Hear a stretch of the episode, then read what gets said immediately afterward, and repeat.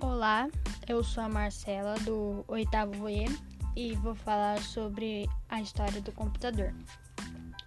Então, o primeiro computador eletrônico foi construído por Konrad Zuse de 1910 a 1990. Em 1936, esse engenheiro alemão construiu a partir de hélices executar os cálculos e dados lidos em fitas perfuradas.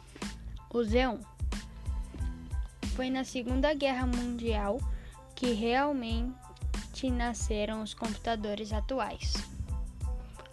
Essa foi a história do primeiro computador e espero que você tenha gostado.